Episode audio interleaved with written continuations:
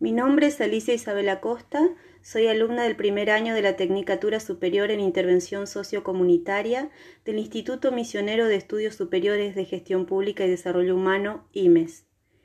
Esta grabación tiene como objetivo comentar el trabajo integrador final de la materia Técnicas participativas e inclusivas que dicta la profesora Valeria Glinka. El programa de la materia se fundamenta en la Carta de los Derechos Humanos al Tiempo Libre del año 1967 y que declara que la recreación y el deporte como ocupación del tiempo libre juega un papel fundamental y necesario en el bienestar social, considerándolo como aquel periodo que está a la completa disposición del individuo después de haber terminado su labor y cumplido sus otras obligaciones. Asimismo, se sostiene la idea de que la recreación es un factor de bienestar social que contribuye a mejorar la calidad de vida del ser humano mediante el autoconocimiento, interacción y comunicación con su contexto social.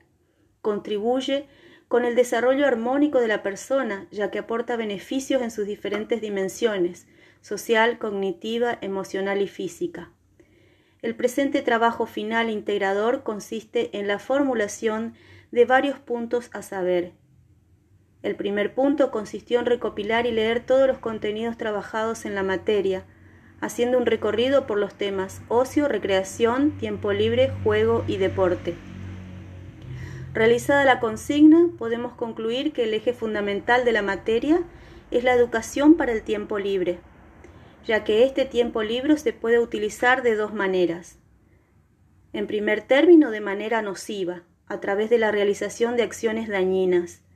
El consumo de droga es un ejemplo, es posible que el sujeto no sea consciente del daño que se está causando a sí mismo por, las consecuencias de su propia salud física y emocional, pero que además afecta sus relaciones sociales porque la sociedad no ve esta práctica como algo positivo. De otra manera, se puede utilizar el tiempo libre de forma útil, que son aquellas prácticas que se vuelven medios, no fines, y que se realizan con alguna finalidad específica. Ello causa satisfacción y goce, a la vez que se obtiene un beneficio personal o social. Dentro de las prácticas que se pueden realizar en el tiempo libre de manera sana, beneficiosa y satisfactoria, podemos encontrar las actividades de ocio, juegos lúdicos o de distracción, prácticas de deportes y ejercicios físicos. Las actividades recreativas deben ser libres y espontáneas, no se acepta la obligación. En este planteo temático es muy importante el papel del animador sociocultural o conductor de actividades, quien debe poseer una serie de conocimientos que ayuden a la comunidad objeto de intervención a la toma de conciencia y al sostenimiento de la democracia. La persona que realiza intervenciones sociales es un promotor de los valores y la identidad cultural. Como tal, debe desarrollar la participación activa y el surgimiento de liderazgos naturales. Para poder realizar intervenciones es requisito básico el conocimiento profundo de la comunidad en la que va a operar. El siguiente punto del trabajo solicita elaborar un gráfico de estudio y la relación de conceptos.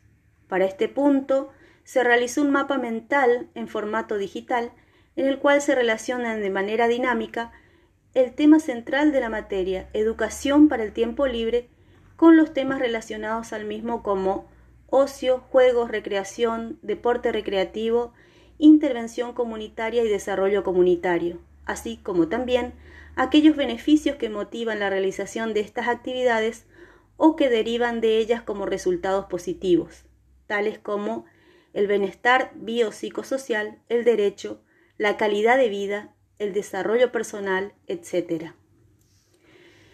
El punto 3 consistió en buscar una dinámica o juego y grabar un video con la explicación, teniendo en cuenta las sugerencias de la de conducción. Se realizó un video donde se explica una dinámica denominada el semáforo y que está pensada para niños de 4 a 6 años. Este juego puede ser utilizado para estimular la sociabilización y la confianza grupal, así como el desarrollo de la motricidad gruesa. El video se subió a la plataforma de YouTube. El link figura en la presentación escrita de este trabajo. El punto 4 consistió en crear un diseño de proyecto para realizar una actividad de recreación, juego o deporte. Para este punto, se pensó en una idea que denominamos Muévete con Newcom. ¿Por qué creemos que se debe realizar este proyecto? La realización de ejercicios y actividades físicas con frecuencia es importante para la salud física y mental de todas las personas. El valor es mayor en los adultos mayores, ya que la condición física, capacidad condicional y coordinativa van decayendo conforme a la edad. Seguir un plan de actividad física recreativa les permitirá a los adultos mayores realizar actividades cotidianas con mayor facilidad y mantenerse independiente a medida que van envejeciendo. Además de los innumerables beneficios para la salud tales como la prevención de la diabetes, enfermedades cardiovasculares y ser beneficioso para el tratamiento de la artritis, la ansiedad y la depresión, que comúnmente son problemas de salud que se presentan en los adultos mayores, la actividad física recreativa tiene un factor muy significativo en la sociabilización de los participantes, ya que al pertenecer a un grupo unido en un mismo ideal crea lazos de amistad que perduran en el tiempo. El objetivo del proyecto es crear un espacio para la práctica de Newcom en el Club de Abuelos Virgen del Milagro de Salta, el NewCAD, como disciplina para adultos mayores, fue incorporado en los Juegos Nacionales Evita en el año 2008. Este deporte es una adaptación del voleibol, donde la pelota no se golpea, sino que se atrapa y se lanza por arriba de la red. No se debe permitir que la pelota toque el piso. Se espera lograr en los adultos mayores la toma de conciencia sobre la importancia de la actividad física, deportiva, cultural y recreativa debido a los beneficios para la salud física y mental y que estos participen activamente de las propuestas para mejorar su calidad de vida. Para finalizar, en el punto 5, se solicita realizar una autoevaluación del proceso respondiendo a las siguientes preguntas. ¿Cómo comencé el cuatrimestre? ¿Cumplí con mis expectativas de desempeño? ¿Entregué todas las tareas? ¿En qué aspecto me siento orgulloso de mi desempeño?